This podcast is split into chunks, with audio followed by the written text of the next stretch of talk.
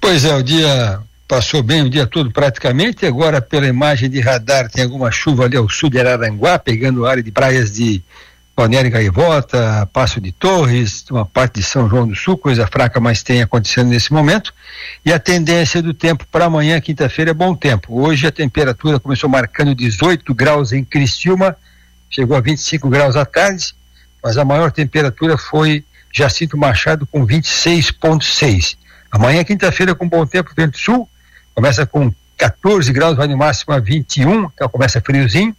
Sexta-feira, Rafael, também com bom tempo, começa com 12, friozinho logo cedo, vai no máximo a 28.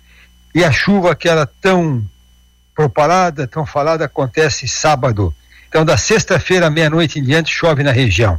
Aí teremos chuva no sábado, madrugada, manhã, até a hora do jogo do Cristiúma ainda chove. Então, é muito provável que o jogo ou esteja acabando a chuva ou está no finalzinho dela, sábado, na hora do jogo do Cristiúma. Aí teremos bom tempo já no sábado à noite, sem chuva e domingo com tempo de sol aqui na região e calor.